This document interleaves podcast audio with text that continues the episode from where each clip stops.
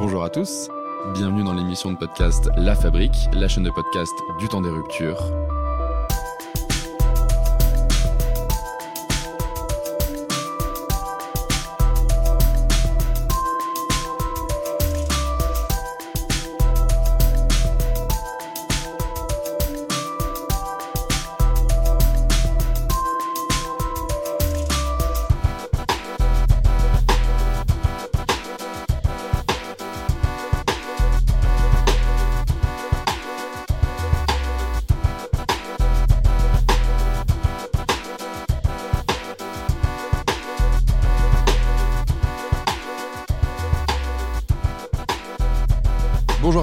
Bienvenue dans La Fabrique, la chaîne de podcast du temps des ruptures. Pour ce deuxième entretien de notre série consacrée à renouer le fil du récit, nous nous intéressons aujourd'hui à un récit très particulier, le véganisme. Pour cela, je reçois Adrien Dubrasquet, ancien élève de l'école normale supérieure, consultant en stratégie et influence, et qui a récemment fait paraître aux éditions de l'Aube l'ouvrage Le véganisme, une idéologie du XXe siècle. Bonjour Adrien. Bonjour. Dans cet essai très stimulant, très riche, très érudit, vous êtes allé au bout, on pourrait dire, de l'idée végane. Précisons d'emblée que vous n'êtes euh, pas vegan vous-même et que cet essai n'est, comme l'indique, euh, comme l'indique la quatrième de couverture, n'est ni un pamphlet ni un manifeste, plutôt une forme d'analyse euh, qui va au bout de cette idée, de cette idéologie végane que vous décrivez. Vous assumez donc une, forte dimension didactique pour présenter à votre lecteur ce qu'est le véganisme. Vous expliquez par ailleurs que cette idéologie gagne du terrain dans notre société sur fond de préoccupations croissantes pour le bien-être animal. Vous faites également une, forme de critique du véganisme, mais une critique raisonnée qui met en lumière certains impensés ou certains artifices rhétoriques utilisés par les défenseurs de cette idéologie et qui vise aussi à mieux dessiner les contours non seulement du projet politique, mais également, nous le verrons, d'une forme d'eschatologie végane.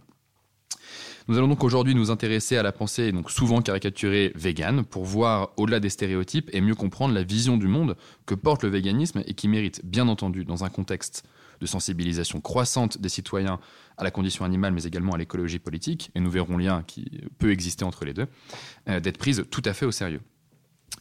Donc s'intéresser au véganisme, contrairement à ce que pourraient penser euh, certains contempteurs de ce, de ce discours, ce n'est pas fermer l'horizon pour adopter une vision du monde réductrice et qui serait monothématique.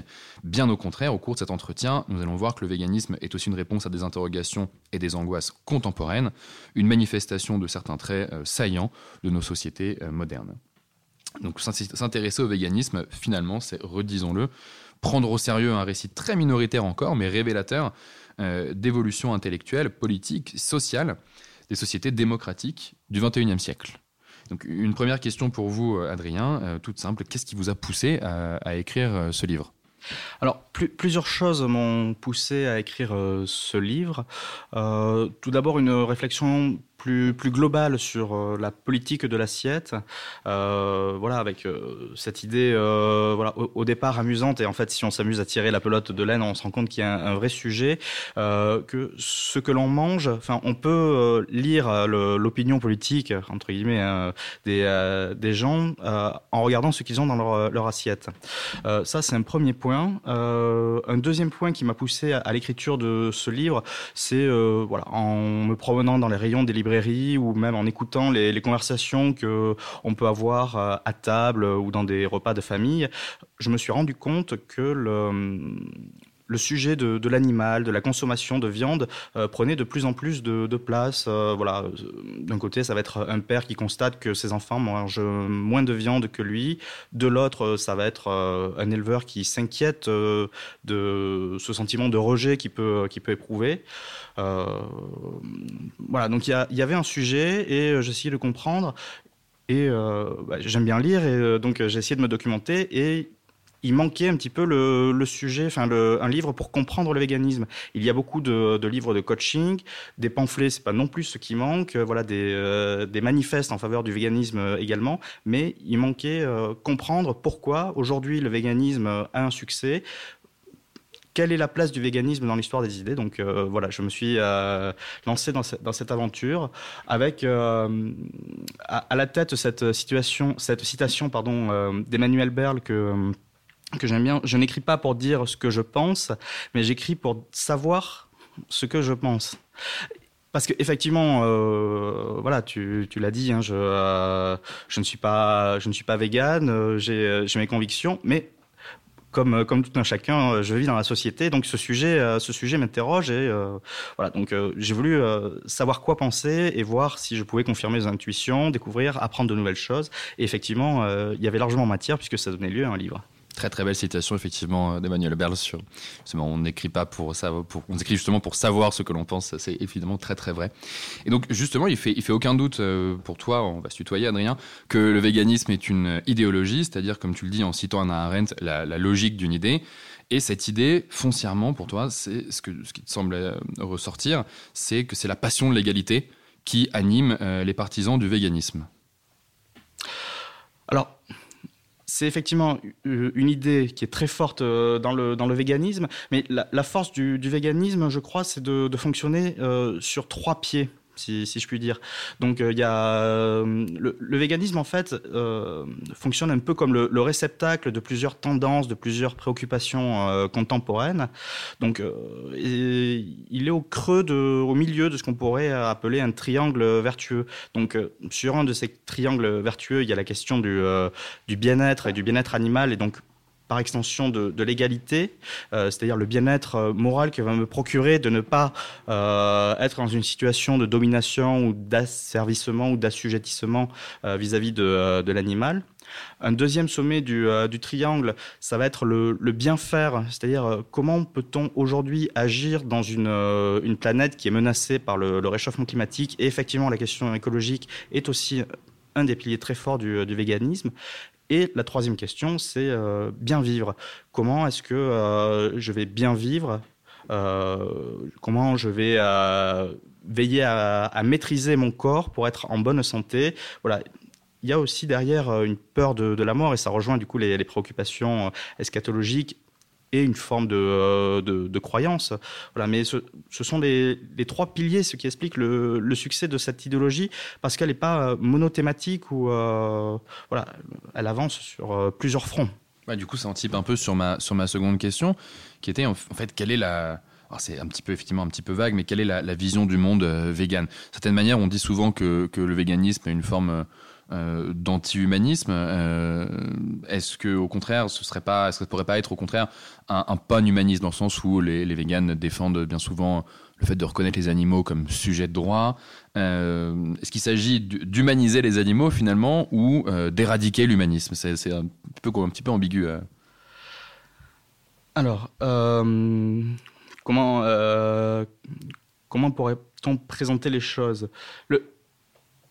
Ce qui est au, cœur, le, moteur philosophique de, la philosophie végane, c'est effectivement euh, la question de l'antispécisme. Alors l'antispécisme, on peut euh, l'expliquer euh, rapidement et, en quelques mots, c'est lutter en fait contre l'inégalité euh, entre les espèces ou les, et les comportements du coup euh, qui euh, expriment, qui reflètent cette inégalité. Donc un rapport de, domination, typiquement l'élevage, mais dans ce rapport de domination, si on tire à la ficelle jusqu'au bout, il y a également le fait d'avoir des animaux domestiques, des animaux de compagnie. On est propriétaire d'un animal, c'est une forme de domination quand bien même on serait le, propriétaire le, le, plus bienveillant. Voilà, donc au, au cœur de, la philosophie euh, végane, il y a l'antispécisme. Et du coup, en postulant l'égalité entre toutes les euh, espèces euh, animales et l'espèce humaine, il va à rebours de tout ce que la philosophie occidentale a, a, fait à penser depuis Aristote jusqu'à nos jours. Euh, la philosophie occidentale s'est construite en interrogeant quel est le, rôle de l'homme, quel est le propre euh, de l'homme. Alors les uns vont dire que c'est le rire qui est le propre de l'homme, euh, d'autres vont dire que c'est le fait d'être un animal politique qui est, qui est le propre de l'homme. Voilà. Et l'antispécisme part d'un autre postulat qui effectivement nous, nous heurte parce qu'il ne rentre pas dans les, dans le, récit de, de, la philosophie que l'on a appris euh, au, lycée ou, euh, ou même après. Donc c'est euh, il y a une part d'étrangeté, si, si, je puis dire, dans, euh, dans le véganisme et dans l'antispécisme. Et cette étrangeté, euh, elle séduit parce qu'effectivement, elle, elle, pose sur des fonds nouveaux, sur des bases nouvelles, la question de l'égalité. Est-ce que dans tes, dans tes recherches, tu, as été confronté à des, auteurs qui bien avant finalement l'émergence du véganisme contemporain, se sont un peu confrontés à cette question de la, place de l'animal, pas uniquement comme étant pour justifier la prééminence morale de, de l'homme, mais qui ont assumé cette question, on va dire, en soi et pour soi, quoi, en réalité. Alors, des auteurs qui ont travaillé euh, spécifiquement sur, euh, sur l'animal, là, à, brûle pour point, euh, il m'en vient pas. Ce qui est certain, c'est que comme toute la philosophie occidentale s'est construite par rapport à l'animal, le sujet n'a pas été traité. mais du coup, ça me permet aussi de revenir sur, sur un point, sur la façon dont j'ai abordé le sujet, dont j'ai écrit ce livre. C'est je n'ai pas choisi de rentrer par euh, l'angle théorique. Alors, bien évidemment, il ne faut pas le, négliger, mais je me suis demandé pourquoi aujourd'hui est-ce que quelqu'un de 14, 15 ans euh, se déclare euh, soudainement vegan? Et euh, évidemment, à 14-15 ans, il va pas aller lire euh, toute la somme de Peter Singer ou euh, Zoopolis de Kimika et, Donaldson. Et donc, voilà, j'ai fait le, le, travail de bah, la recherche basique hein, sur Internet. Pourquoi devenir vegan Aller dans la librairie, comment devient-on vegan Donc, c'est un matériau de, de, seconde main. Ah, qui, ça, je t'interromps une petite seconde, mais ça, c'est effectivement quelque chose qui est excellemment, très, très intéressant dans le livre, c'est que euh, t'as pas eu peur d'aller à la fois citer Peter Singer, qui est le grand auteur de, euh, de la cause animale, euh, Animal Liberation, qui est sorti, paru en 1975, si je ne m'abuse, mhm.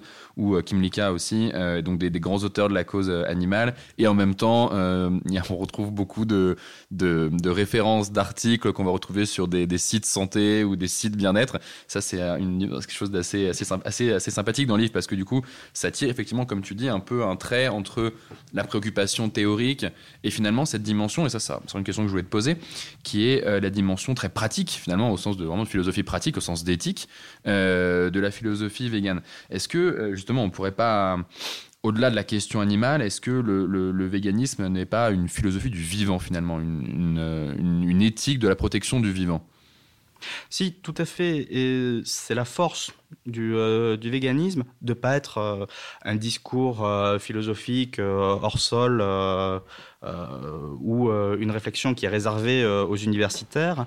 La, force du véganisme, c'est d'être de suite dans le concret. Donc, voilà, s'il faut protéger l'animal et du coup ne pas manger de, produits d'origine animale, ne pas consommer de produits qui, qui nécessitent des intrants animaux dans, dans leur composition, on est de suite confronté à un tas de problèmes. C'est-à-dire que au-delà de, on ne mange plus de viande, de lait ou d'œufs que fait-on euh, Comment s'habite-t-on?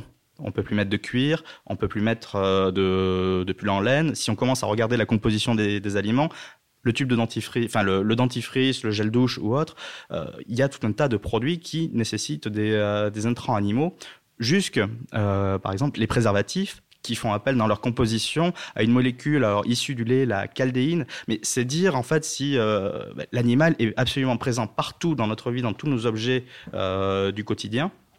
Et que du coup, être vegan et vouloir être un vegan euh, consciencieux, si, je puis dire, ça, ça va. Ça, oui, ça, ça oblige à se poser des questions jusque dans, le plus intime.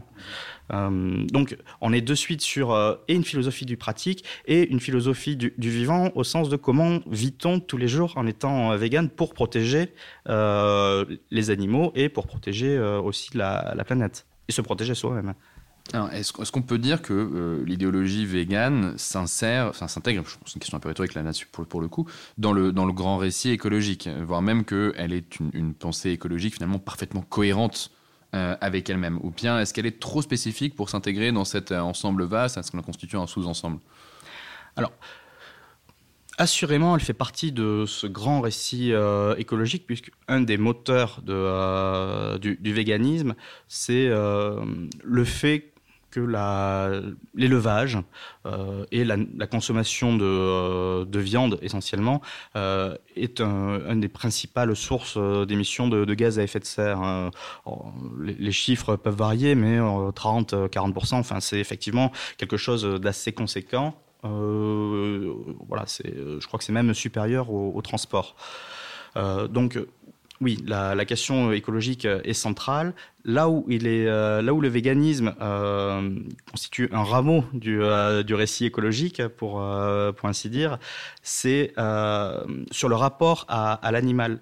Le, véganisme, le, le pour résoudre ce problème de, euh, de la crise climatique et de la transition écologique, adopte une position assez simple. Il faut rompre tout lien avec l'animal. Il faut mettre un terme à l'élevage. Il faut mettre un terme à, la consommation de viande. Euh, donc ça, implique un bouleversement très important de notre écosystème. Mécaniquement, ça veut dire que les, euh, les millions de, volailles, les millions de bœufs et, autres animaux qui sont élevés pour, pour nous nourrir vont être amenés à, disparaître.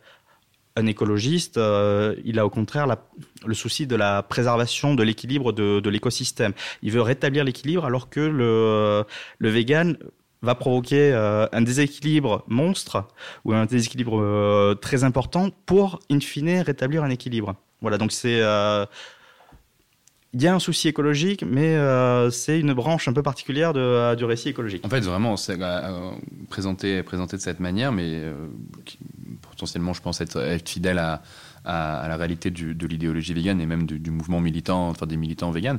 c'est vraiment une préoccupation morale avant tout, en fait, en réalité. C'est-à-dire qu'effectivement, tu le dis bien, ce sont des millions d'animaux. Je crois que je crois que tu cites à un moment le chiffre de quasiment un milliard d'animaux enfin, qui passent par les abattoirs en France oui, oui, En chaque France, année. Un milliard d'animaux et dans le monde on est à 57 milliards, mais sans compter les poissons. Oui, voilà. Donc c'est déjà c'est un chiffre qui donne complètement le, vertige et le tournis euh, d'animaux qui en fait ont, ont, été sélectionnés génétiquement au fil des, des, des siècles depuis la naissance de l'agriculture il y a 10 000 ans et qui aujourd'hui ne pourraient finalement pas survivre dans la nature sans, euh, sans, sans, que l'homme euh, les, protège. Euh, les protège. Donc finalement, en fait, on a quasiment, enfin, c'est vraiment une position morale. Est-ce que c'est vraiment une, dit comme ça, et c'est un petit peu provocateur comme question, mais est-ce que c'est une, une, une, éthique qui vise à protéger les animaux ou en tout cas à racheter le poids de la culpabilité humaine par rapport à l'élevage effectivement, parfois dans des conditions, euh, j'allais dire parfaitement inhumaines, mais des conditions absolument abominables, euh, notamment l'élevage intensif tel qu'il est régulièrement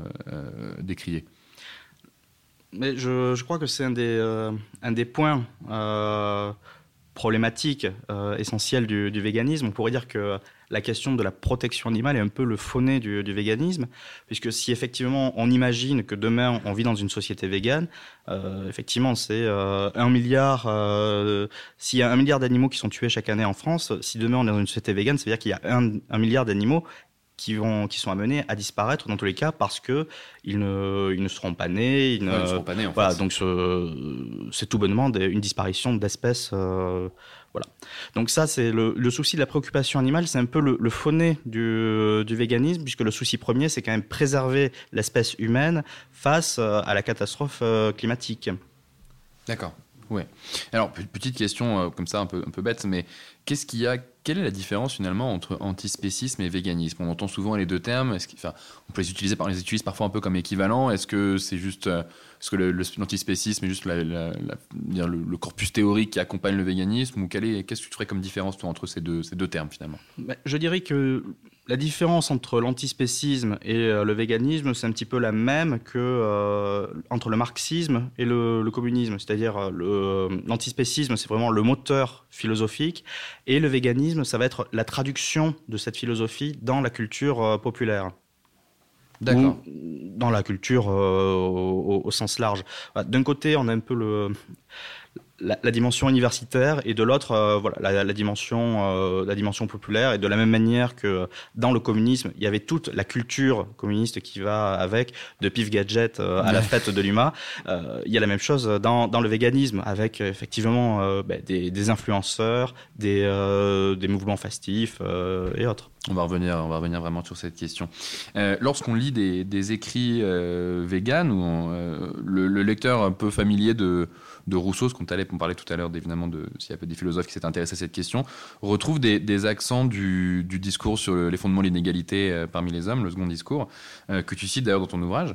Euh, est-ce qu'on ne retrouve pas quelque chose qui approche finalement de cette naïveté rousseauiste, c'est-à-dire notamment ces accents un peu antisociaux qu'on retrouve parfois chez Rousseau, et propre d'ailleurs dans les, dans les deux, dans le discours sur les sciences et les arts et le discours sur l'inégalité parmi les hommes, c'est-à-dire que l'idée que la société corrompt et que l'homme de l'état de nature était finalement moralement peut-être plus évolué que l'homme euh, social. Est-ce qu'il n'y a pas de cette forme de cette, naïveté, de cette candeur, forme de rejet un peu de la société moderne, euh, un peu roman, romantique, qu'on retrouve euh, un peu dans, on retrouve certains accents? C'est une lecture très positif de Rousseau parce que euh, on peut aussi le considérer comme un parfait réactionnaire. Mais euh, euh, mais effectivement, c'est la grande force de, Rousseau et c'est en ça que c'est un, un, philosophe qui est toujours très contemporain, c'est que c'est le premier penseur conséquent de la modernité et qui envoie tous les attraits, tout le, toute la dimension positive et qui, qui, voit également tout ce que ça implique euh, en termes d'abandon du, du, vieux monde, si, euh, si je puis m'exprimer ainsi. Et donc, euh, oui, il y, il y a effectivement cette, cette culpabilité, cette volonté de revenir à un âge d'or mythique. Hein, voilà. Ah, c'est justement l'attention sur la, sur, la question que je, là, je voulais absolument, que je voulais te poser, parce que je trouve qu'elle est. C'est vraiment. Enfin, titre personnel, je trouvais que c'était un des points assez singuliers de, de l'ouvrage de tirer très très loin, euh, de partir de, cette, de, cette, idéologie végane, donc que tu vas parfois même décrire dans ses, dans ses traits les plus triviaux, on le verra un peu par la suite, mhm. euh, et de tirer très très loin euh, jusqu'à parler d'une véritable eschatologie. On le répète, euh, eschatologie, c'est donc un discours sur sur la fin, finalement, un discours sur la fin du monde, c'est sur les, la fin de la fin de société ou la fin du monde tu, développes justement cette idée en, disant euh, qu'il y a une forme d'eschatologie végane qui existe, euh, celle d'un retour à un, idéal, et là je cite, un idéal antédiluvien. Euh, tu cites même Chesterton lorsqu'il dit que le monde est plein, d'idées chrétiennes devenues folles et que le véganisme assurément en est une. Est-ce que, tu pourrais développer un petit peu sur cette, question d'une eschatologie végane qui à première vue est, semble un petit peu baroque? Alors, c'est baroque, oui et non. En fait, c'est le propre de toute idéologie d'avoir, euh, d'être aussi une eschatologie, euh, une, idéologie. Hein, pour euh, pour reprendre ce qu'en dit Anna Arendt, c'est la logique d'une idée, mais c'est la logique d'une idée pour pour écrire l'histoire. Et donc, toute histoire aussi a une fin d'où l'eschatologie qui qui est inhérente euh, à l'idéologie. Donc, euh, une idéologie, il y a trois, éléments. Hein. C'est euh, une grille d'analyse, une grille de lecture du monde. Voilà, c'est le volet analytique c'est aussi une, une, pragmatique, donc c'est un projet de transformation de la société, le, le projet de construction d'un monde meilleur, et bien évidemment une fois que ce projet est arrivé, on, retrouve, euh, enfin, où on crée un nouvel âge d'or, ou euh, on va retrouver un âge d'or. Dans l'idéologie communiste, voilà, c'est la fin de l'État, l'abolition de la société de classe. l'histoire est connue. Ce qui est intéressant dans, le véganisme, et c'est en ça que l'on voit que c'est réellement une idéologie, c'est que lorsque l'idéologie se met en récit, lorsque l'idéologie se raconte, euh, elle n'hésite pas en fait à, se greffer, elle cherche à se donner euh, des racines très profondes, donc elle va aller plonger dans les fameux temps immémoriaux, euh, un âge d'or. Et effectivement, le, véganisme, si on se, rattache ben, au jardin d'Éden, au monde d'avant la chute. Si on lit la Bible, Adam et Ève, lorsqu'ils sont dans le jardin d'Éden, sont de parfaits véganes. Euh, et ce n'est qu'après, euh, c'est pas, et c'est pas même au moment de la chute que euh, euh, l'humanité devient euh, omnivore ou carnivore.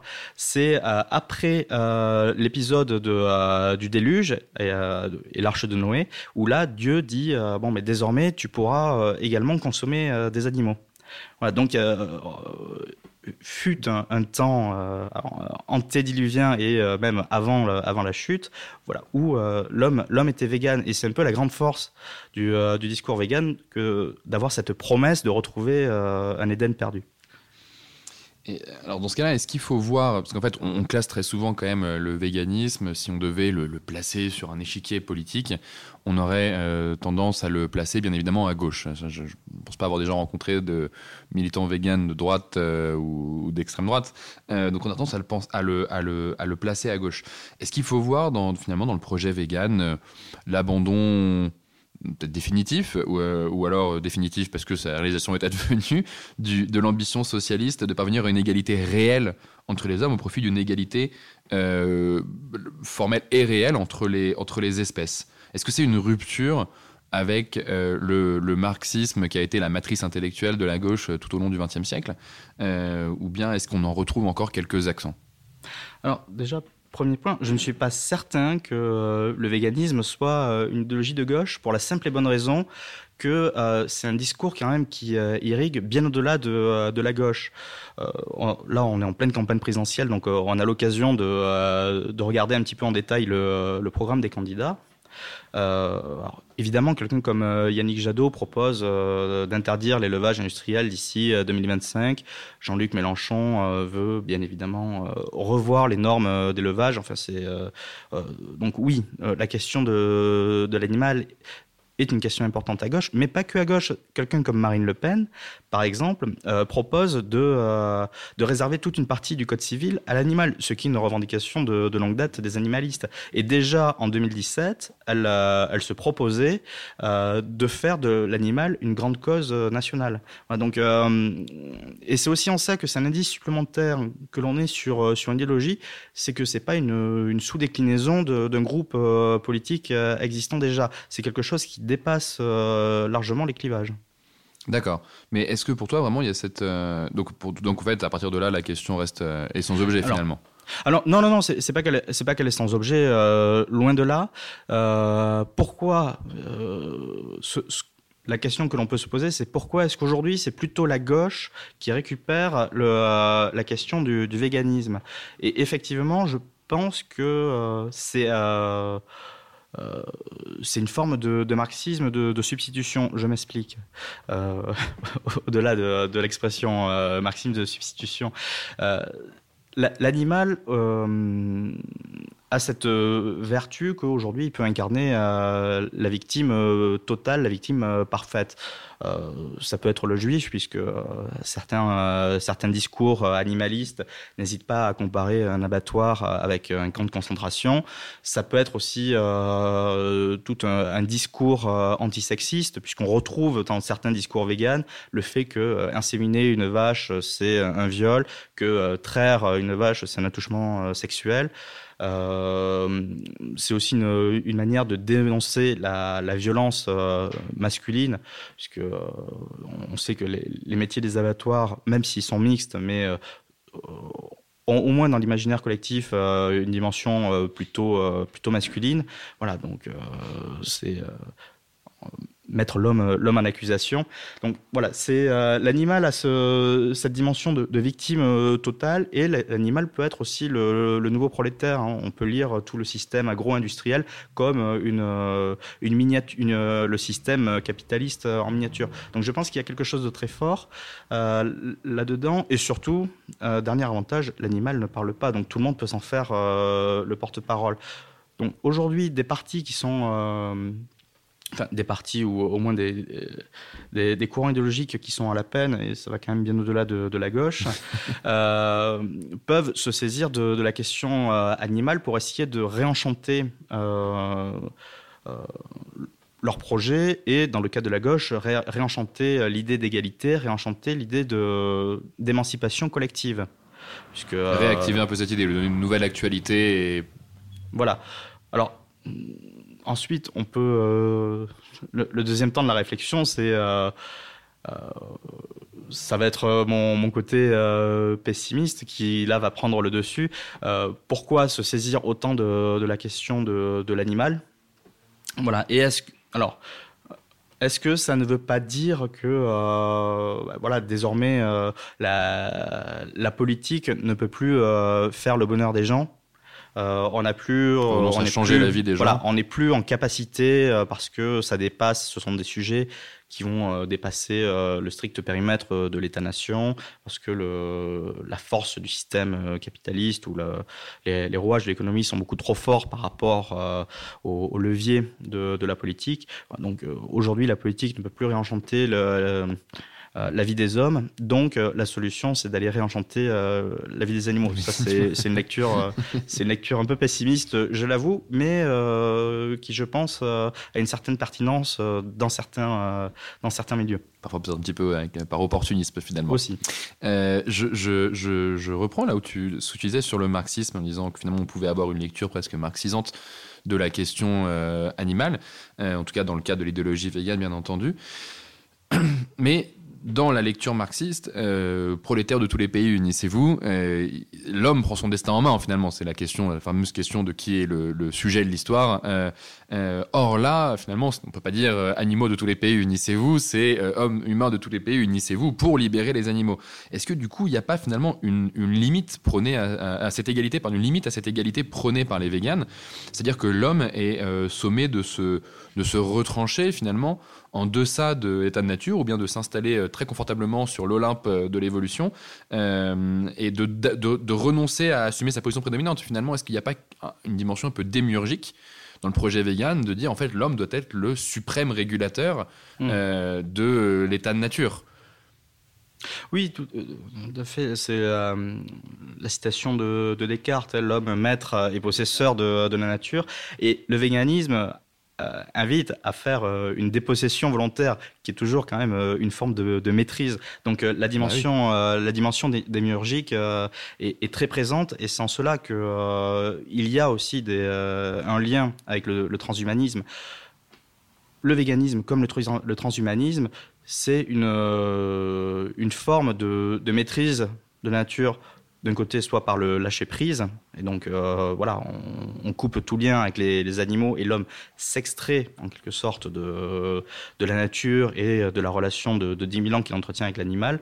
Et dans le transhumanisme, pareil, euh, l'homme s'extrait de, de la nature mais par la technologie. On va, on va revenir sur cette question du transhumanisme, évidemment, que, que tu évoques, ce rapport à la technique qui est extrêmement, extrêmement intéressant et assez structurant. Euh, il y, avait un, assez, traditionnellement dans les mouvements euh, écologiques et même dans les discours écologiques, il y a cette, euh, cette forme de préoccupation, presque quasiment une esthétique du sauvage euh, qu'on peut retrouver, qui est aussi très propre au mouvement écologique américain, qui est pétri de référence à, Henri David Thoreau, à, Jack London également, évidemment, avec l'appel de la forêt. On retrouve souvent cette, idée du sauvage qu'on retrouve finalement chez les vegans, parce qu'en fait, quand on parle de libérer les... il fait qu'il n'y a plus d'animaux domestiques. Enfin, l'idéal vegan est une disparition de l'animal domestique au profit euh, de l'animal rendu à une condition sauvage. Euh, pour autant, il y a quand même un peu, je trouve, je, un peu dans cette veine-là, mais de, cette forme, on demande par contre à l'homme de, lui renoncer euh, à l'expression du sauvage qu'il peut y avoir en l'homme finalement en fait. Oui, c'est c'est l'homme qui euh, s'assure comme étant euh, euh, humain, mais alors pas trop humain, mais uniquement, uniquement humain. Et du coup, c'est l'homme qui se, qui se détache de, de, la nature, qui se détache de, de, de sa part d'animalité, voilà, en, en, instaurant cette, cette rupture. Tout ça ne nous ramène pas à une forme d'humanisme finalement quand même. tout est dans tout. Tout est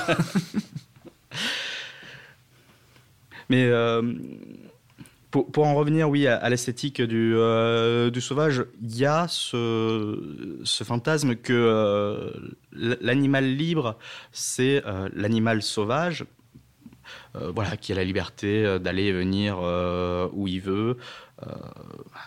on avouera quand même que c'est une conception assez pauvre de, euh, de la liberté. Parce que euh, la liberté, euh, ce n'est pas être en mesure de se fixer ses propres règles, de se fixer voilà, son autonomie, d'accéder à, de choisir la société dans laquelle on veut vivre.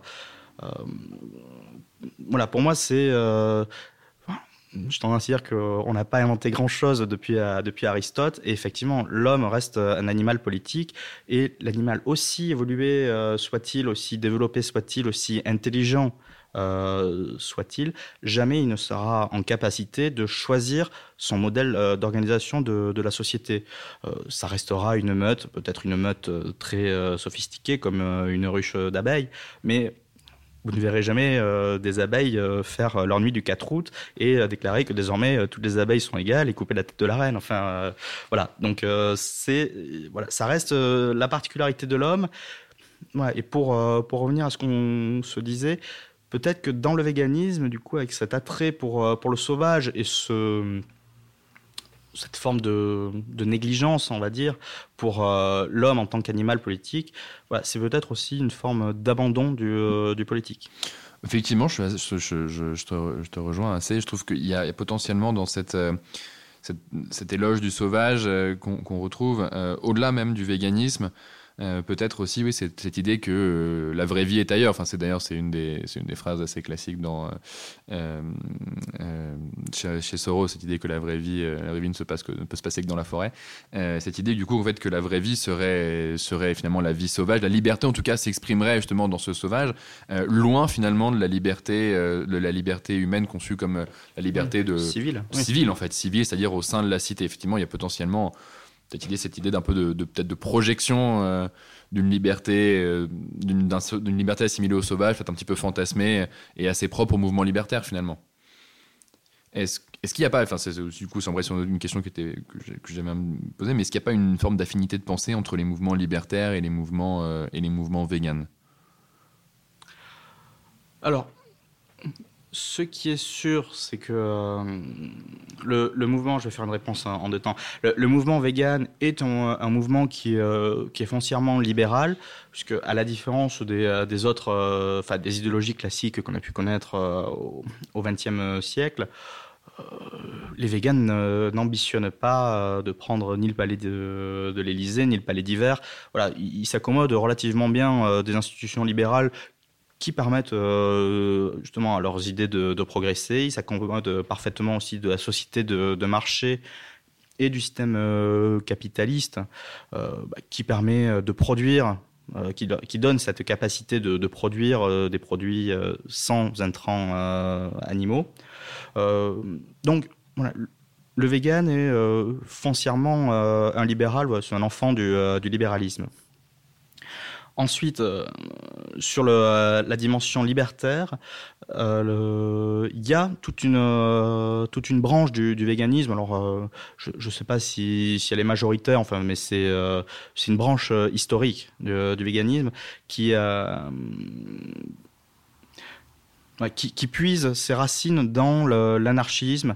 Voilà, un, des premiers euh, mouvements de libération animale, c'est euh, en Angleterre, euh, du côté de Manchester, voilà, dans les années 70. Hein, donc, on imagine assez bien assez bien la scène. Et euh, il faisait des actions euh, coup de poing, donc le, mouvement de libération animale, euh, le A, c'est évidemment le, A de, de l'anarchisme, des actions coup de poing dans, dans les laboratoires pour libérer les rats ou les, les, animaux qui étaient soumis à des expériences. Et on retrouve tout du long de, de l'histoire du, du, véganisme jusqu'à aujourd'hui cette dimension violente, alors euh, ou libertaire euh, ou anarchiste selon euh, la façon dont elle s'exprime. Mais par exemple, lorsqu'il y a des intrusions dans, dans les abattoirs, oui, ça participe de forme d'action directe. Hein, finalement. Oui, voilà, ce, ce, goût pour ce goût pour l'action directe. Ouais, ok. Alors, après avoir euh, évoqué euh, le véganisme dans sa dimension peut-être un petit peu euh, théorique et un petit peu pratique, enfin un petit peu théorique, un petit peu philosophique aussi, on va peut-être s'intéresser un peu plus à le, rapport entre le, véganisme et la société contemporaine finalement. selon toi, Adrien, le véganisme n'aurait pas pu advenir à une autre époque que la nôtre en fait? C'est vraiment une c'est sûrement aussi un peu le propre des idéologies d'être des récits euh, pour le temps présent, euh, parce qu'ils voilà, saisissent essence des contradictions sociales du moment, parce qu'ils leur apportent des réponses, ils les problématisent. et donc tu, remarques, et ça c'est assez, on passe sur la dimension peut-être un peu plus parfois terre à terre du, livre, en tout cas pratique, mais, c'est tout aussi extrêmement intéressant également, qu'une des portes d'entrée vers le véganisme est bien souvent le phénomène de la healthy food. T'expliques en détail ce phénomène. tu prends d'ailleurs soin de l'illustrer, ce qu'on disait tout à l'heure, c'est vraiment des références à des articles, ça c'est assez, assez savoureux. Euh, en disant que c'est une analyse, euh, cette tendance est, propre aux sociétés contemporaines, euh, dans lesquelles finalement l'insécurité alimentaire a disparu, mais sociétés contemporaines qui demeurent obsédées par le risque sanitaire. C'est-à-dire que la sécurité sanitaire, la, sécurité alimentaire est garantie, mais on, s'obsède pour le risque sanitaire. donc tu expliques bien que c'est le risque d'empoisonnement n'a jamais été aussi faible finalement, parce que évidemment, on n'a jamais autant de contrôle, ça on le voit bien. Une société du contrôle aussi beaucoup. Euh, et pour autant, la perception de ce risque n'a jamais été aussi importante. S'accompagne d'une importante défiance vis-à-vis de l'industrie agroalimentaire, alimentée par certains scandales. On peut penser à Spanghero, bon, qui n'était pas un, scandale sanitaire en soi, mais, mais, mais qui avait fait grand bruit. La vache folle, évidemment, pour, surtout pour notre génération qui a, grandi avec ce phénomène-là. et donc, parallèlement, il y a ce phénomène de consommation healthy, c'est-à-dire bon, healthy food, évidemment, healthy de health, santé en anglais, qui on arrive à, se, à totémiser la nourriture euh, avec une croyance dans le pouvoir de, super aliments euh, qu'on voit envahir depuis quelques années, depuis les années 2000-2010, euh, les étals et les magasins ou même certains restaurants. on peut penser évidemment le très emblématique quinoa. on peut penser également aux graines de chia. On peut penser à tout plein d'aliments comme ça qui seraient autant de, de, talismans contre ce risque.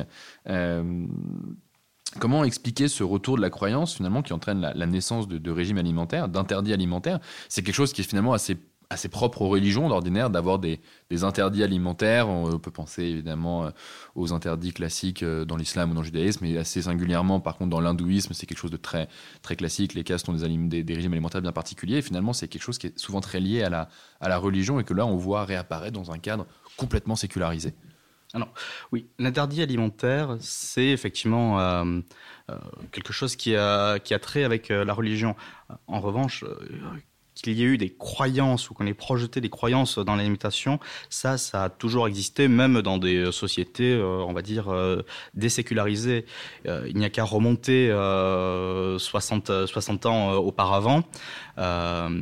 si on prend les mythologies de, de Roland Barthes, le steak, euh, saignant évidemment, euh, est une mythologie où le, un peu plus récemment le, le verre de lait ce que ça dit aujourd'hui, c'est que euh, voilà, on a changé d'imaginaire. Là où la viande, euh, il y a 60 ans, était considérée comme euh, ben, un produit qui apportait de la, vitalité, de la force, de, l'énergie, et là où le, lait participait évidemment, voilà, avec un discours un peu plus scientifique du coup, mais des apports en calcium, à, aider à bien grandir. Voilà, il, fallait, tout prix manger son yaourt si on voulait être grand. c'est le discours qu'on entendait dans notre dans notre enfance. Euh, on constate que désormais la, viande c'est un, tout autre imaginaire qui commence euh, à poindre. Voilà où euh, manger trop de charcuterie ça peut être la source de cancer ça provoque du cholestérol. Manger trop de viande ça nuit à la santé. Enfin donc il y a toujours cette cette part de croyance qui ne fait euh, bah, qui est révélateur en fait euh, de, de l'état d'esprit de, de l'époque. On est dans, euh, dans les années 60, c'est l'émergence de la société de consommation, ce sont les fameuses 30 glorieuses, c'est le, le, plein emploi, enfin c'est un peu l'âge d'or de, de, la France contemporaine. voilà, aujourd'hui on, est évidemment dans une, dans une autre époque et, on l'a vu, on sort quand même de, de deux ans de, crise sanitaire avec voilà une peur de la mort, une peur de, l'empoisonnement. Euh, tu, le disais tout à l'heure, hein, euh, la vache folle a été un réel traumatisme, euh, et je pense que ça a été un traumatisme d'autant plus grand que les véganes, à partir de cette génération née, dans les années 80, 90, 2000, enfin, ce sont des, souvenirs d'enfance. voilà, c'est notre génération. voilà, c'est notre génération. Et à un moment donné, le bœuf est devenu presque un interdit, mais pour des raisons de, de santé. Donc, euh, je pense que voilà, ça marque l'imaginaire d'une époque et du coup, on est cette génération-là est beaucoup plus réceptive, euh, voilà, euh, à une idéologie qui va mettre en place des stratégies d'évitement de, la viande. Alors justement, tu, tu, parles évidemment du, fameux, du fameux steak. On a vu très récemment une réactivation de cet imaginaire du steak. Mhm. Euh, la campagne présidentielle, tu l'as dit tout à l'heure, évidemment, je pense qu'on on a été l'occasion de, parler de la condition animale, le fait qu'il y ait une candidature écolo portée par Yannick Jadot, euh, qui était très, en tout cas, beaucoup de propositions sur ce thème. Euh, Marine Le Pen également, qui s'est s'est converti au chaton et, à la protection des animaux, notamment domestiques. Euh, on voit évidemment que le thème gagne. Euh, ah ben, il y, y, a quelque chose qui est très très euh, très intéressant. Hein. C'est en, en, 2020, il y, a, un sondage qui est sorti où 73% des Français étaient favorables à un référendum sur le droit des animaux. En 2022, c'est la Fondation Brigitte Bardot qui a commandé le, sondage. 90, 86% des Français s'accordent sur la nécessité des candidats à se positionner sur la question animale et à présenter des mesures visant à améliorer la condition des animaux. De mémoire, la même question avait été posée en 2017, on était à 67% des Français. Et en 2012, on était à j'ai plus j'ai plus le, chiffre en tête on devait être à, à 57 donc mais on voit que voilà la la question animale, la cause animale, devient un nouveau sujet, euh, un nouveau sujet politique. Et euh, pour l'anecdote, hein, euh, on, a beaucoup commenté le résultat des élections municipales de 2020, comme quoi c'était la droite qui avait gagné, etc. Ça, je n'en suis pas certain. Si on regarde un peu dans le détail, est-ce que les grands gagnants, ce ne sont pas les, animalistes ou la cause animale il y a 76 euh, euh, municipalités de plus de 50 000 habitants qui ont un adjoint ou un conseiller délégué à la cause animale. Et, euh, et sans ça, on voit que ce n'est pas forcément une idéologie de gauche, puisque toutes les mairies, quel que soit leur bord, sont concernées. Il y a bien évidemment Paris, Lyon, Bordeaux, les, grandes villes écologistes ou, ou, de gauche, mais à Troyes, la ville de François Barouin, par exemple, a également ou un adjoint ou un conseiller délégué à la condition animale. Béziers, euh, ou Fréjus, qui sont quand même des villes euh, classées à l'extrême droite, ont elles aussi leur conseiller euh, ou leur, euh, leur, adjoint voilà, à la condition animale. Donc c'est vraiment euh, un sujet, un nouveau sujet euh, politique. Et la campagne présidentielle n'y a pas fait défaut avec Fabien Roussel. Et voilà, et donc c'est justement sur la, campagne de Fabien Roussel que, que je voulais rebondir et atterrir, puisque ça lui a permis notamment, ça a été vraiment son élément différenciant, ça a permis de se démarquer, totalement finalement, je pense, par, par un, un concours de circonstances et complètement par hasard, mais il a investi cette thématique qui semblait être porteuse. et justement, il s'est fait le porte-parole, finalement, comme il le dit lui-même, d'une France du label rouge, euh, qui, en disant, je rappelle sa phrase euh, bien, la phrase qui a fait qui a fait le buzz à ce moment-là, qui était euh, un bon steak, un bon fromage, un bon vin, c'est ça la gastronomie française. qui lui a attiré les foudres de certains, justement, euh, certaines personnes de ces mouvances euh, LC, voire euh, en disant que c'était un outrage. Est-ce qu'il n'y a pas finalement une forme, pour reprendre un terme très à la mode, une forme d'archipélisation des, des, régimes alimentaires qui suit des lignes de, fracture économique et sociale, finalement aussi politique, bien entendu. Et, et là, pour provoquer un petit peu, mais est-ce que le, véganisme n'est pas finalement un peu le, le summum d'une contre-culture assez, finalement, quand même assez, assez élitaire et assez élitiste. Oui, oui. Ce, qui, ce qui est très intéressant dans euh, cette polémique euh, autour de, des propos de Fabien Roussel, c'est la façon dont, euh, dont l'histoire s'est faite et dont les propos ont été un peu retournés ou détournés de, bah, de leur situation initiale. Au départ, le, le propos de Fabien Roussel est, est assez conforme à, à, à, sa ligne et au fait qu'il soit le, le candidat du, du Parti communiste il constate qu'aujourd'hui, pour une partie des classes populaires, le, régime alimentaire euh, français classique, euh, manger de la viande, avoir un, bout de fromage, euh, du pain, devient de moins en moins accessible pour des raisons économiques à une partie de, la population. En tout cas, de bonne de qualité. En tout cas, de, de, qualité. Voilà. Et donc, son, son propos est au départ purement économique et social. Et c'est et son objectif, du coup, c'est euh, bah, voilà, réenchanter le, rêve français, retrouver les, jours heureux. C'est redonner du, pouvoir d'achat euh, pour permettre aux Français de euh, bah, non seulement de, de, bien manger, mais aussi parce que les difficultés financières, les difficultés économiques rendent de moins en moins accessible bah, le, patrimoine culturel commun. Alors, on peut penser à la viande, mais on peut penser aussi au logement. C'est-à-dire la maison individuelle avec un petit bout de jardin devient de, moins en moins accessible. On l'a vu avec les, gilets jaunes, toutes les, toutes les tensions que, que ça crée. Voilà. Du coup, Fabien Roussel pointer, euh, pointer du doigt ce, problème. Et ce qui est intéressant, c'est la façon dont euh, l'opposition à ces propos euh, s'est construite, puisque la dimension économique a été totalement balayée et on ne s'est concentré que sur l'aspect identitaire ou culturel.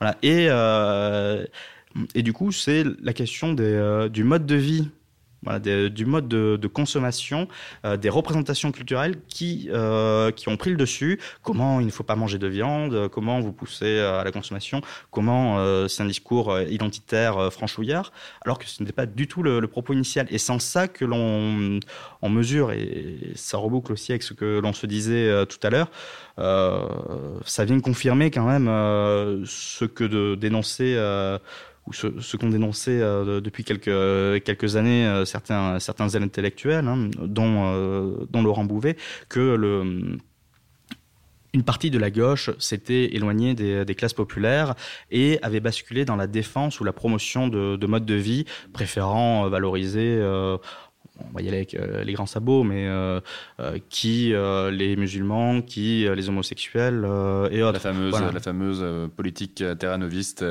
Voilà, la fameuse note de Terra Nova qui est, comme le sparadrap du capitaine Haddock. Finalement, est-ce que Fabien Roussel n'aura pas été le, candidat des Trente Glorieuses Oui, mais, mais c'est en fait en ça que son. Euh, on, sort du véganisme, mais, je, mais je, trouve que, que, sa campagne est, euh, est, une des plus intéressantes. Enfin, et, le, le, discours qu'il a essayé de, de construire, euh, bon, sans doute pas, pas totalement abouti, mais il y a, il y a quelque chose de, de très intéressant et voilà, il faut, il faut saluer l'effort. Et je pense que l'effort va être même salué dans les urnes. Précisons qu'au moment où nous enregistrons ce podcast, euh, le premier tour n'est pas encore passé.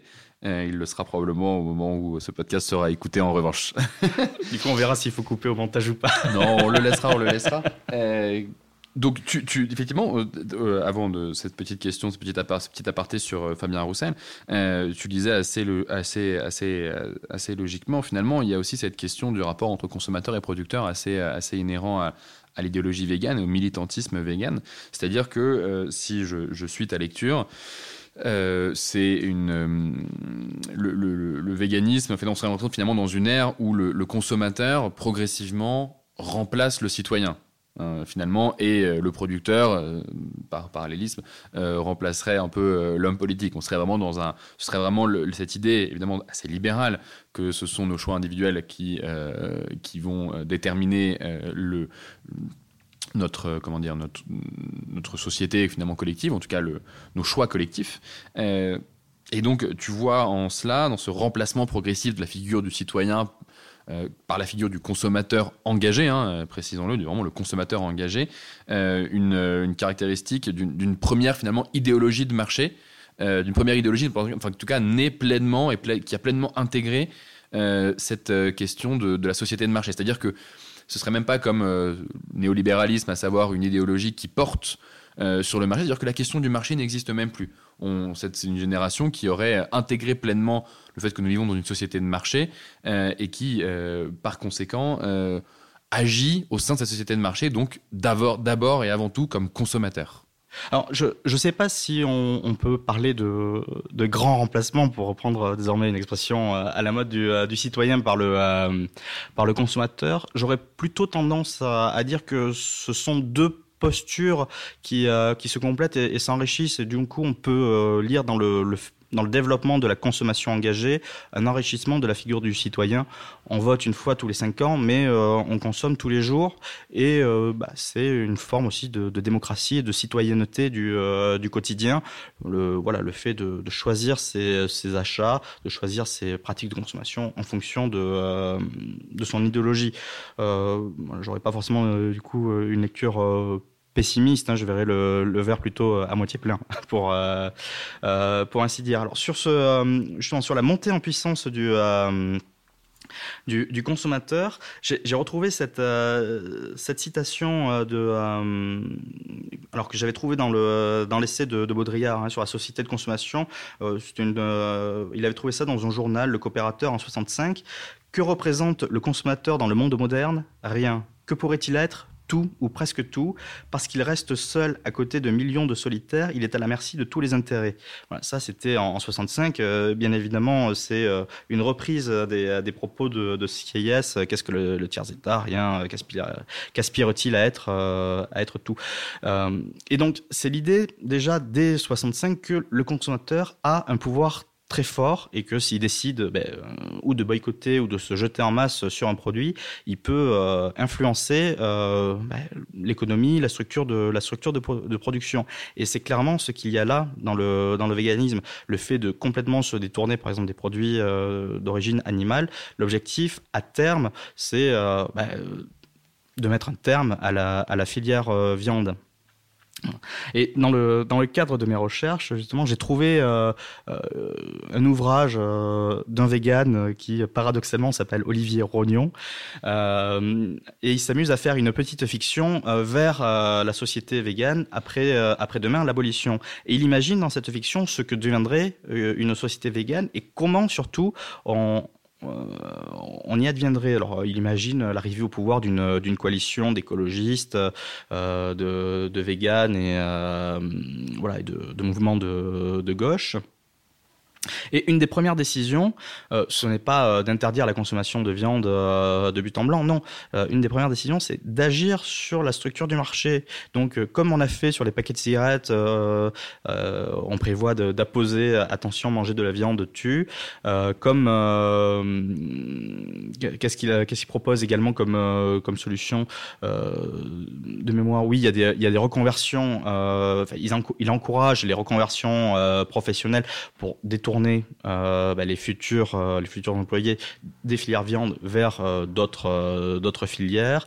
Il met aussi fin à des politiques de, de subvention. Enfin, on, travaille d'abord la structure économique avant de, de travailler la avant de travailler la dimension normative, normative, politique. Voilà, donc c'est vraiment on agit par le marché plus que, plus que par la politique. Et je crois que c'est en ça que le, que le véganisme est une idéologie du XXIe siècle et plus largement, et peut-être euh, l'une des matrices de ce que seront les idéologies du XXIe siècle, car euh, il y, en aura d'autres euh, à n'en pas douter, c'est qu'on passe d'abord par la consommation, on passe d'abord par les structures de marché, bien plus que par les, structures politiques, les institutions politiques, comme on a pu le connaître avec les idéologies du XXe siècle. D'accord. Et alors tu as cette formule que je retrouve, qui se retrouve plusieurs fois dans l'ouvrage, notamment sur ces questions-là. Tu parles de marchandisation de l'éthique. Qu'est-ce que tu entends exactement par cette euh, idée d'une marchandisation de l'éthique? Alors, la, marchandisation de l'éthique, euh, bah, c'est un phénomène euh, que, l'on voit hein, de, plus en plus. Ça correspond en fait euh, au, label. On va apposer sur des produits, voilà, un label. Bah, ça peut être un label bio, ça peut être un label, bah, dans le cas des, véganismes, du véganisme, pardon, sans, souffrance animale. Enfin, les, labels ne, cessent de, de se multiplier et derrière le derrière le label en fait il y a l'idée que euh, bah, ce produit a été mieux fait évidemment que, que les autres. Alors il était mieux fait soit parce que euh, c'est du Made in France, donc c'est euh, sur on, respecte des normes économiques et sociales, ou alors il a été mieux fait parce que par exemple il n'implique aucune souffrance animale. Et donc là on est purement sur de la norme sur de la norme morale. Voilà. Et ça participe hein, de, de, ce que je, je disais tout à l'heure, ce déplacement de la politique vers le marché, c'est que désormais, en fait, le, pouvoir se retrouve euh, dans le label. Si vous arrivez à imposer votre label, c'est vous qui avez le pouvoir, parce que derrière, ça veut dire que vous imposez vos normes de production, vous imposez euh, la réglementation, vous imposez les pratiques euh, de, consommation. C'est presque entrer finalement l'éthique dans le champ de la concurrence. En fait, il y a une forme de pratique concurrentielle hein, des labels. Voilà. Et alors, on peut du coup même développer une une lecture euh, inspirée de, Polanyi, de Polanyi qui dirait que le, euh, le, marché dévore tout et, et que tout devient marchandisation puisque désormais même voilà des la géographie, le lieu de géographie de production euh, pour du made in France ou euh, du made in euh, je ne sais quel terroir particulier devient un argument de un argument marketing et donc voilà rentre dans le dans le marché et ici dans le cadre du, du bien-être animal ou de de la lutte euh, contre la souffrance euh, animale. ce sont des, euh, considérations éthiques qui deviennent aussi des, objets marketing. Mais c'est une réflexion assez intéressante, notamment, d'amener Polanyi. Rappelons juste Karl Polanyi, qui est un économiste de la cheval entre la première et la seconde moitié du XXe siècle finalement, qui est un grand théoricien notamment de l'idée de, désencastrement du marché, c'est-à-dire que finalement le marché ce serait l'économie, le, marché, ce serait désencastrer la société, plutôt, au lieu d'être euh, juste encastrer la société, ce serait désencastrer jusqu'à finalement euh, euh, dévorer et réintégrer les autres dimensions de la vie sociale et collective dans une forme de, marchandisation permanente, et qui lui, bien au contraire, était certes d'inspiration marxiste, hein, mais défendait tout aussi, tout autant également une possibilité d'initiative privée Et par contre, mettait une limite très claire en disant qu'il y avait trois types de, biens qui ne devaient pas être faire l'objet d'une marchandisation. C'était la monnaie, la terre et le vivant si, si je ne m'abuse.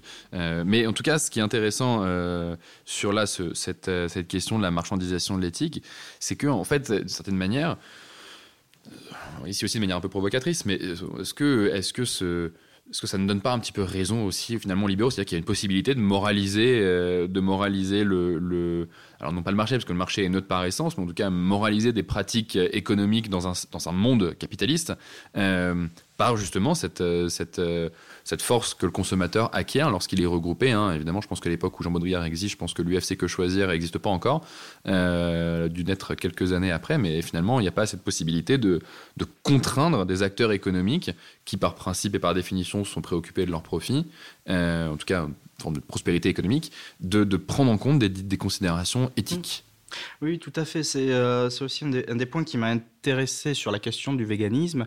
Euh, au-delà euh, de, l'imaginaire, des représentations politiques, quel est l'impact du véganisme sur le monde économique et comment est-ce que le, monde économique réagit? Enfin, voilà, je, suis un agriculteur ou je suis un éleveur, je me prends de, de plein fouet cette idéologie.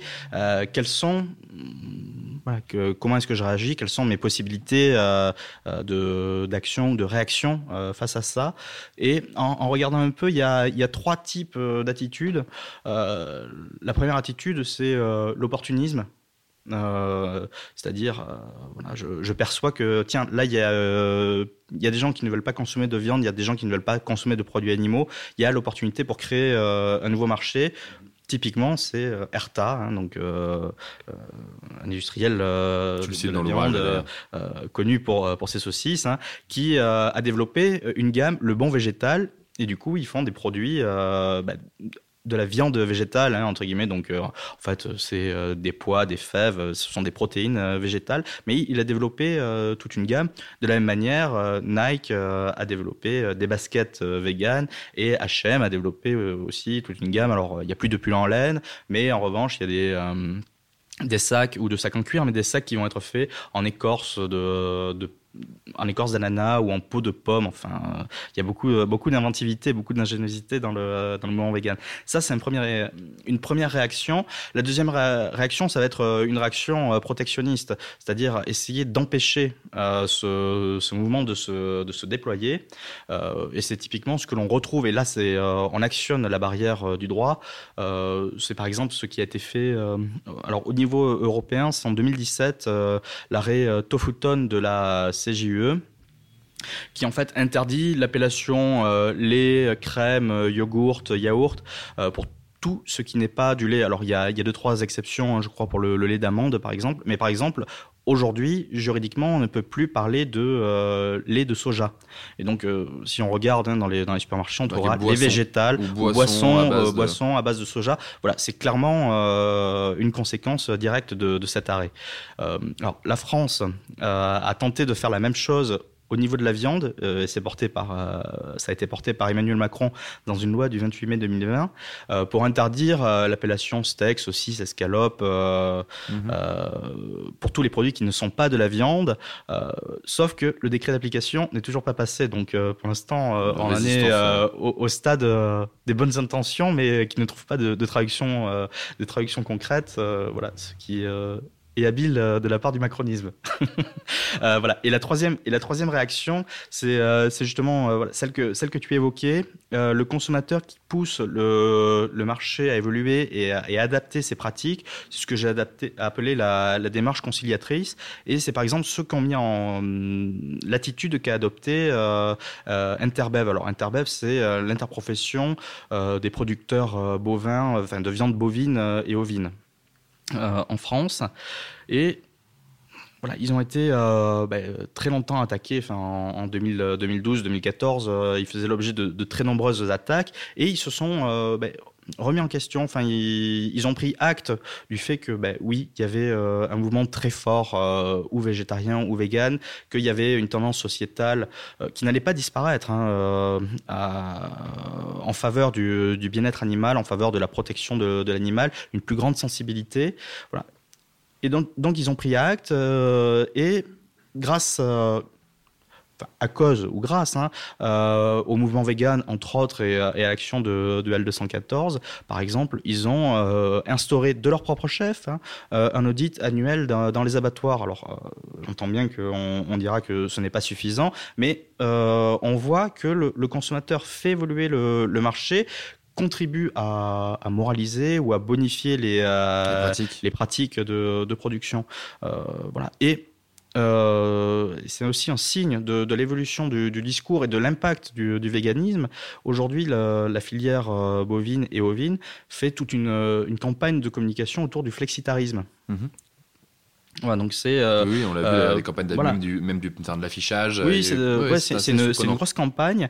Et le, discours, justement, est, un peu contre-intuitif, hein, puisque c'est consommer moins de viande ce sont des producteurs de viande donc euh, qui disent d'en consommer moins, mais mangez-en mieux. Voilà, avec l'idée que bah, effectivement euh, c'est à peu près un consensus. Euh, il y a une période de consommation excessive de viande. En revanche, il ne faut pas substituer, un excès à un autre excès. Hein. donc arrêter complètement la consommation de viande n'est pas non plus une solution viable, ne serait-ce que pour ceux qui aiment la viande, le plaisir d'en manger. Euh, voilà, donc c'est, euh, mais c'est un discours qui prend, qui prend acte de, bah, des remarques, euh, des, interrogations, des convictions aussi des, consommateurs. Ouais, je, je trouve que c'est le, le, bon milieu. Enfin, c'est un peu le. Si, on reprend, si on prend un, parallèle, c'est un peu le compromis social-démocrate de, de la question animale et de la question végane. Non, mais très bien, tu, fais l'exemple d'Erta est assez évidemment, Erta marque emblématique pour ses saucisses. Et euh, qu'on a tous connu cette pub de la petite fille qui dit à sa maman mais maman t'avais dit qu'on ferait des knackis. Mm. ça c'est effectivement effectivement de voir qu'ils sortent une, une gamme euh, végétarienne enfin même végétalienne hein, pour le coup là. Euh, et un, retournement assez intéressant. Mais toujours avec cette appellation quand même de, steak hein, oui, Et, et, leur leur positionnement change puisque avant ils étaient producteurs de, de viande de saucisses et désormais ils deviennent producteurs de protéines voilà, c'est. Euh, Et alors, je, je, saute un, change un petit peu de sujet, mais euh, il y a une, dimension assez intéressante que tu traites euh, sur le rapport à la technique.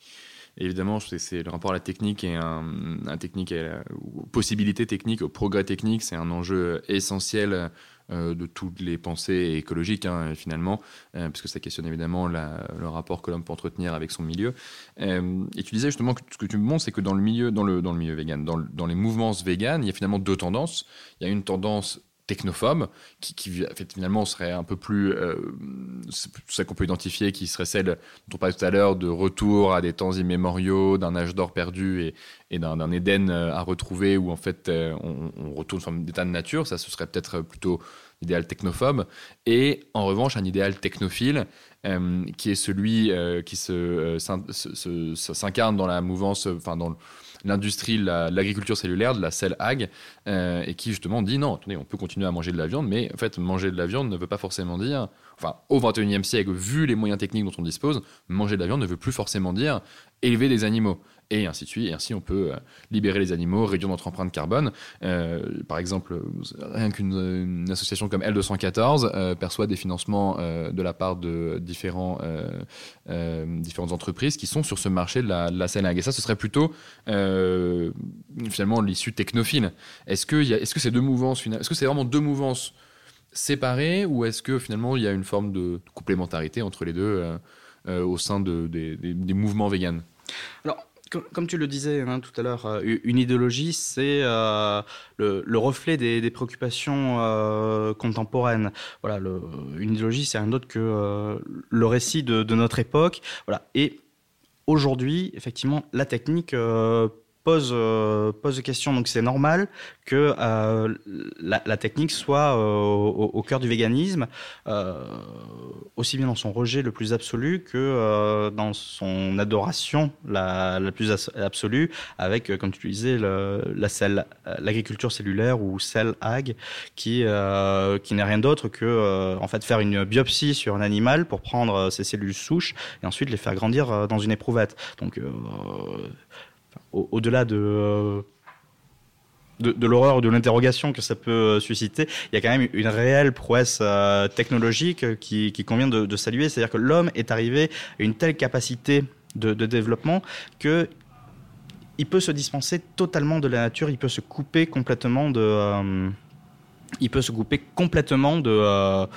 bah, de son environnement euh, immédiat et vivre euh, un peu en, autarcie euh, et hors sol. C'est en cela que le, véganisme a des liens avec le transhumanisme. Mais le refus total de, la technique qu'on trouve dans, cette figure rousseauiste du néo-paysan, bah, c'est rien d'autre que l'avers et le revers d'une même face.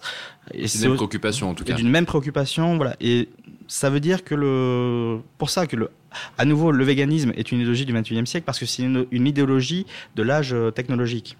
Et on sait que euh, euh, on, vit non plus dans la société industrielle, mais dans la société, dans la société technologique. Et comment est-ce qu'on surmonte toutes les questions éthiques, morales que cela pose? Eh, tu, tu, cites, on, s'éloigne un tout petit peu là de la question euh, purement euh, végane. Euh, tu cites un article de 2019 écrit par Simon Oliven dans le Figaro Vox qui parle des quatre grandes peurs qui structurent l'imaginaire politique contemporain. je les cite, hein, la, peur, évidemment qui a une traduction politique hein, et notamment électorale, on le voit aujourd'hui, la peur du grand déclassement, la peur du grand remplacement, la peur du grand réchauffement et la peur du grand renversement. Euh, est-ce que, euh, est-ce que tu peux nous en dire un peu plus sur ces quatre euh, grandes peurs et en quoi le véganisme apporte une réponse à une ou plusieurs de ces angoisses contemporaines qui sont finalement des éléments assez moteurs hein, dans la, la dire dans le processus de gestation de, de, nouvelles, de nouveaux récits, de nouvelles idéologies ou de simplement, simplement de nouveaux, nouvelles forces politiques? Ce, qui est, euh, ce qui est remarquable avec euh, cet article de Simon Oliven, c'est que dès 2019, il annonce quand même euh, toute la campagne présidentielle que, que l'on vient de vivre. voilà, c'est les, les, quatre grandes forces, les quatre grandes peurs qui, qui structurent, qui, qui meuvent, qui, qui agitent la société française. Alors, la peur du, du, du grand déclassement, c'est euh, voilà évidemment les, classes moyennes euh, qui ne peuvent plus euh, soutenir leur, train de vie et qui voient bah, leur leur pouvoir d'achat fondre comme comme neige au soleil. La peur du grand remplacement, c'est au-delà de la question de, l'immigration, c'est le fait de, voir un monde que l'on a connu, un monde qui nous était familier, de le voir disparaître. Hein. c'est une des traductions de, de ce que l'on a pu appeler l'insécurité culturelle.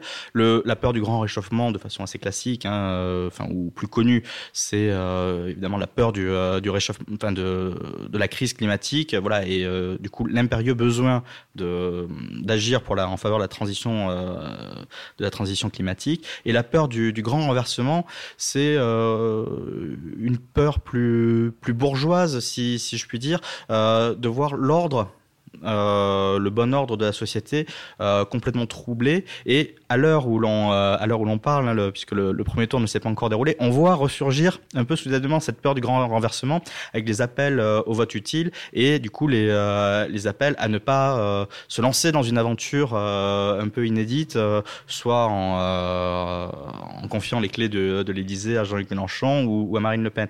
Il y a c'est un peu le miroir de la peur du grand déclassement finalement. En fait, voilà, hein. c'est, le miroir bourgeois, c'est le miroir des, c'est la peur des possédants de ne plus posséder. Voilà. Alors que le grand déclassement, c'est euh, le regret des, dépossédés de ne plus posséder. Et donc, s'il y a donc ces quatre grandes peurs, en quoi le, quelle finalement, bon, instinctivement, on a envie de dire que le véganisme répond à celle du grand réchauffement. Est-ce qu'il répond à une autre de ces grandes angoisses, ou est-ce que finalement, il répond sur ce marché de l'angoisse à une, une de ces, euh, une de celles-ci? Je, je, crois que le, véganisme répond euh, exclusivement à la peur du, du, grand réchauffement, mais ce qui est certain, c'est que il y répond de façon euh, globalement euh, cohérente et surtout extrêmement radicale et euh, bien plus radicale que ce que peut être la réponse d'un écologiste bon teint. Si, si je puis, si je puis dire. Il y a une charge de radicalité assez forte quand même. Et du coup, c'est aussi une charge de, séduction, puisque en politique, on le sait, hein, pour pour attirer à soi, il faut il faut être clivant. Et pour le coup, dire ben non, on rend tout lien avec avec l'animal. si ça, c'est pas du clivage. Adrien, il nous reste encore un petit peu de temps mhm. euh, et, je, ça, aurait été, ça serait intéressant de, au-delà de la question végane, euh, d'aborder la, euh, l'enjeu animal finalement, la place de l'animal dans la société et, aussi un petit peu dans la communauté morale finalement. tu rappelles utilement d'ailleurs dans ton, dans ton ouvrage l'évolution récente du droit de la protection animale. on, pourrait, on pourrait repartir depuis pourrait faire vraiment toute une histoire du droit à la protection animale, hein, euh, depuis le code, euh, le code Napoléon euh, qui, les, qui les concevait comme meubles par nature, jusqu'à jusqu'au, jusqu'à aujourd'hui où ils ont été consacrés dans le code civil finalement comme être sensible. D'ailleurs, il y a tout un jeu pour essayer de les placer dans le code civil entre la partie sur le livre sur les biens, le livre sur les personnes. Finalement, ils ont été placés en exergue du livre sur les biens, c'est-à-dire qu'ils ne sont pas dans la, ils sont avant la, catégorisation des biens, mais ils sont tout de même dans ce livre-là. Euh, on peut évidemment parler de l'article 214, qui en fait euh, est un article codifié dans le Code rural et de la pêche euh, d'une loi de 76, peut-être une des premières lois d'ailleurs sur la protection de la nature, qui d'ailleurs montre bien qu'il y a une affinité entre préoccupation environnementale et préoccupation animale. On peut penser aussi à la pénalisation qui remonte. Première pénalisation, je crois que c'est 1850, c'était la loi Grammont. Euh, et je me permets de partager une petite, une petite anecdote d'ailleurs. Euh, j'étais à l'époque, euh, j'étais en 2016 collaborateur parlementaire d'un député chevènementiste, pourtant pas les premiers concernés par ce sujet. Et évidemment, après avoir longuement discuté avec des, des associations locales de défense de protection animale, on, était, on avait porté comme un amendement visant à, créer un crédit d'impôt, ou une réduction d'impôt très exactement, pour la, castration des animaux, considérant qu'en fait, euh, cette association considérait que castrer les animaux, c'était c'était en fait empêcher euh, des, naissances ou des grossesses sauvages euh, de la part d'animaux de compagnie et que donc animaux qui ensuite souvent et bien souvent étaient abandonnés, que donc c'était protéger les animaux que de faire ça. Donc on avait réussi d'aller très très loin dans la notion de, protection du bien-être du bien-être animal. Est-ce que finalement, comment expliquer que cette question, la souffrance animale, on l'a vu, hein, les affaires 214, les différentes lois, la dernière loi qui date de décembre 2021, euh, que l'action de la souffrance animale soit devenue si prééminente. Euh, est-ce que c'est pas la marque d'une d'une société quand même particulièrement pacifiée? Si, c'est une, euh, bah, nouvelle euh, illustration du, processus euh, civilisationnel pardon, décrit par Norbert Elias. Effectivement, la, souffrance, la vue du sang, la vue de la mort devient de moins en plus, de moins en moins supportable ou appréciable au fur et à mesure que la société se civilise un autre exemple euh, tout simple, c'est même dans la façon dont euh, les plats à base de viande euh, sont présentés. voilà, 15e, 16e siècle, on s'amuse à reconstituer le cochon avec la pomme dans la gueule. Enfin, on a tous vu mmh, ces, images. Aujourd'hui, c'est complètement désuet, ça ne viendrait à l'idée de personne et ça serait même choquant, si, si, je puis dire. Donc, ce, refus de, la souffrance euh, animale euh, et du coup le, fait que le, véganisme euh, trouve un succès croissant aujourd'hui, c'est aussi un indice que bah, on a franchi un degré de plus dans, la civilisation. On, peut, on peut avoir cette lecture, cette lecture positive. Je, voudrais juste lire, enfin en fait il y, a quand même une question, effectivement tu as, as, raison de le souligner sur l'intolérance finalement à la souffrance, à la vue du sang et cette forme de, pacification à la société. Euh, mais il y a quand même, il y a quand même quelque chose d'assez, un forme de retournement civilisationnel, enfin dans, quand même dans la préoccupation animale, dans la mesure où euh, on se demande ce qui vient faire, ce qui vient, euh, on, cherche à, intégrer l'animal dans la communauté civile et également dans la communauté humaine. Tu, tu, parles évidemment du livre de Kim Lika, Zoopolis, qui vise à en faire un citoyen. Mais est-ce que est-ce que est-ce que c'est possible Est-ce que c'est même souhaitable d'essayer de faire à ce point entrer l'animal euh, Est-ce que l'animal peut être un citoyen? Est-ce qu'il n'y a pas un idéal quand même d'autonomie euh, et de, raison qui préside à concept même de citoyenneté? C'est effectivement là où se, se heurte le, passage de, la théorie à la pratique, et c'est en ça que le, le, travail de, Kim Lika et Donaldson est, intéressant dans, Zoopolis, puisque malgré tout, on, se rend compte que le, effectivement, l'animal euh, citoyen, déjà tous les animaux n'ont pas euh, la citoyenneté dans euh, le, projet de de, et, Donaldson. Hein. ce sont essentiellement les animaux, ce qu'ils appellent les animaux humains ou les animaux domestiques, ceux qui ont une vraie proximité avec l'homme. Donc ça veut dire que demain, ben, notre chien, notre chat ou, notre cheval, hein, par exemple, aura un statut de, citoyen, mais ils en viennent de suite à préciser, oui, mais alors ce sera un petit peu comme euh, bah, ou les handicapés ou les enfants, ce sera une, une citoyenneté euh, sous la forme d'une tutelle. Donc effectivement, on est quand même loin de loin de l'autonomie. Et très honnêtement, d'un strict point de vue pratique, on voit mal ce que ça apporterait aux animaux de bénéficier de cette citoyenneté sans pouvoir réellement euh, l'exercer de la même manière, ils imaginent pour les animaux liminaires, hein, c'est-à-dire euh, ceux qui vivent euh, aux abords, aux abords des villes, voilà, typiquement bah, les pigeons, les, rats, les souris ou, d'autres ou les écureuils, voilà, ou d'autres animaux, eux bénéficieraient de représentants dans les collectivités qui seraient élus. Donc il y aurait le représentant de tel tel quartier, puis il y aurait le, représentant de la communauté des, des animaux liminaires pourquoi pas, mais euh, la traduction politique concrète, euh, j'ai un, peu de, j'ai un peu de mal euh, à la voir. Alors, je voudrais juste lire un petit passage. C'est un des premiers philosophes enfin, contemporains, modernes mhm. plutôt, à s'être vraiment intéressé à la question animale. C'était Jeremy Bentham dans son introduction au principe de la morale et de la législation, et qui, justement, le passage est assez éclairant pour comprendre la, préoccupation finalement pour les animaux. Je vais le lire en version longue. Le jour viendra peut-être où le reste de la création animale acquérera ses droits qui n'auraient jamais pu être refusés à ses membres autrement que par la main de la tyrannie. Les Français ont déjà découvert que la noirceur de la peau n'est en rien une raison pour qu'un être humain soit abandonné sans recours aux caprices d'un bourreau. On reconnaîtra peut-être un jour que le nombre de pattes, la pilosité de la peau ou la façon dont se termine le sacrum sont des raisons également insuffisantes pour abandonner un être sensible à ce même sort. Et quel autre critère devrait marquer la ligne infranchissable? Est-ce la faculté de raisonner ou peut-être celle de discourir? Mais un cheval ou un chien adulte sont des animaux incomparablement plus rationnels et plus causants qu'un enfant d'un jour ou d'une semaine ou même d'un mois. Mais s'ils ne l'étaient pas, qu'est-ce que cela changerait? La question n'est pas peuvent-ils raisonner, ni peuvent-ils parler, mais peuvent-ils souffrir? Et le passage est intéressant parce qu'on reboucle vraiment avec cette question finalement de la souffrance animale. C'est-à-dire qu'en fait, le critère de, pour toute cette mouvance végane, et c'est quand même un point distinctif, le critère d'entrée de l'animal dans la communauté morale, euh, pardon, d'une être vivant dans la communauté morale, c'est plus finalement la possession de la raison, euh, mais la possession, euh, enfin, la, capacité à souffrir en fait. Et en ce cas-là, on retrouve, on, renverse complètement toute la, toute la philosophie des Lumières, et notamment qu'ancienne qui en fait un, élément central. Oui, c'est un effet de, révolution euh, copernicienne.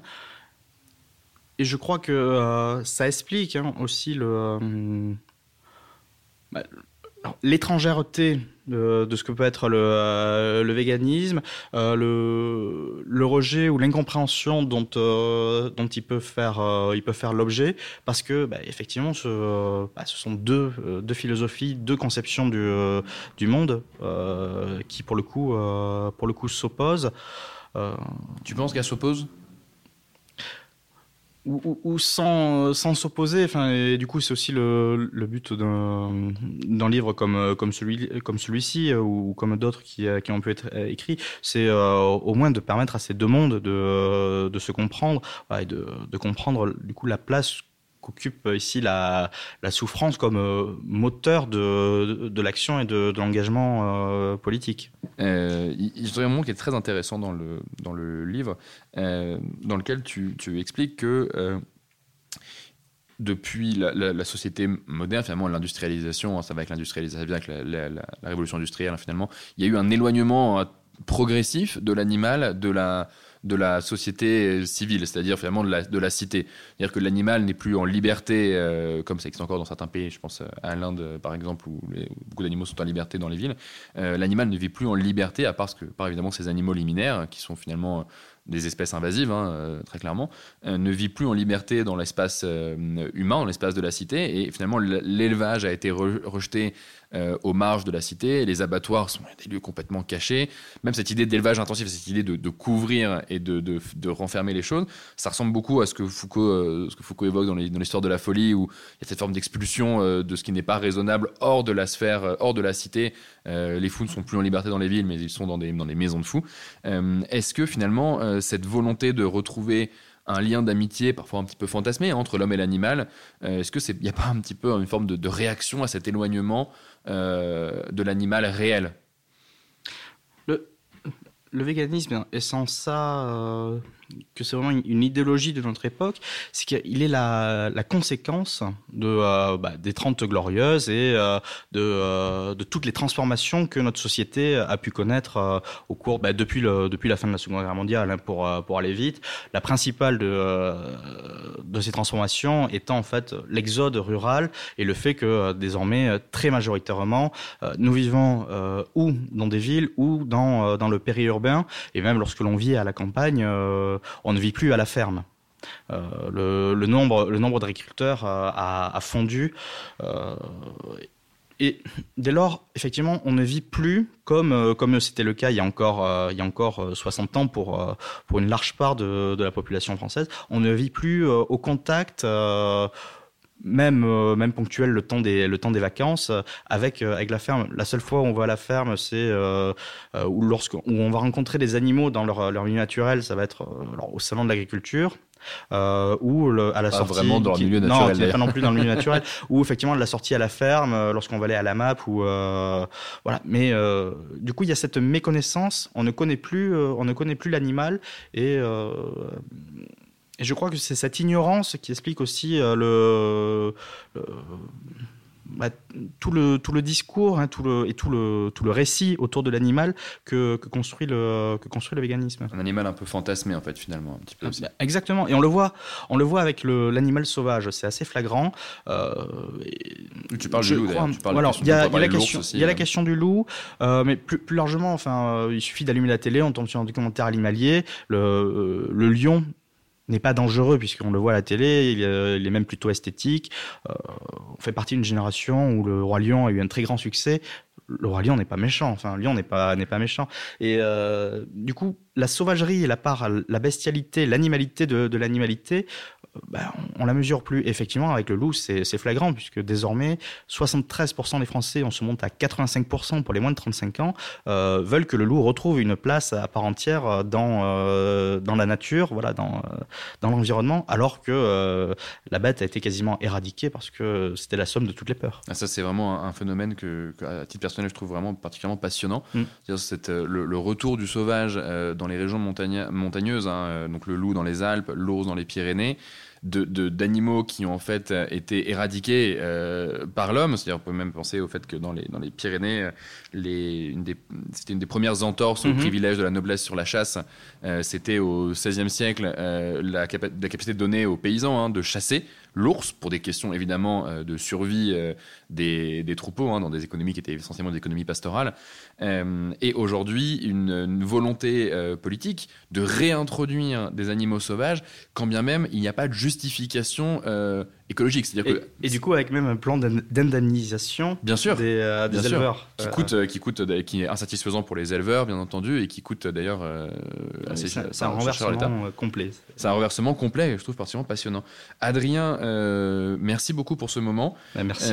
je voudrais juste terminer en lisant un passage de ta conclusion qui je trouve résume bien un petit peu l'esprit du livre, en tout cas un, ce que, ce que, ce que tu as, cette entreprise, cette ambition en tout cas de, décrire et de, d'analyser, de, de, mieux comprendre finalement le véganisme, enfin, pas de vulgarisation d'ailleurs, parce qu'il y a pas tant une vulgarisation qu'une une vraie entreprise d'analyse. Euh, voilà, je te cite. Si la mythologie végane est toujours en cours de construction, déjà ses principaux éléments sont en place. Elle puise sa matrice dans l'idée démocratique, se nourrit de cette passion pour l'égalité de conditions qui caractérise l'état d'esprit démocratique conjugué à la liberté d'entreprendre. Fille du libéralisme, l'idéologie végane prend acte du fait qu'il n'y a et n'y aura pas d'autre alternative à ce modèle de société. Pour autant, elle est marquée par le traumatisme qui travaille les sociétés libérales depuis l'effondrement du bloc soviétique. La disparition de ce contre-modèle qui, servait tout autant d'aiguillon que de garde-fou, qui était un des moteurs d'approfondissement du projet libéral, a laissé l'idée libérale orpheline. Elle avait triomphé de son combat, l'histoire s'achevait alors qu'elle ne souffrait plus de la moindre contestation. L'idée végane vient revivifier le projet démocratique, lui ouvrir de nouvelles perspectives au-delà de l'humain. Elle instaure une nouvelle dynamique entre l'individuel et le collectif, entre le local et le global, redéfinissant ainsi le sens de la contribution que chacun apporte au service de l'intérêt général. Elle pose également sur des, bases nouvelles le problème environnemental en lui apportant deux solutions de nature différentes. La première physiologique en s'extrayant de notre nature et abandonnant toute consommation de produits d'origine animale. La seconde technologique en s'extrayant de la nature et autonomisant notre consommation de produits d'origine animale. Je pense qu'on a là une conclusion assez, euh, assez dense et assez concentrée de ce que tu développes euh, allègrement dans, dans, ton ouvrage. Adrien, euh, merci infiniment d'avoir participé à cette émission de la Fabrique. Un très grand merci à la Fabrique de m'avoir accueilli. Et à très bientôt, j'espère. Bah oui, avec grand plaisir.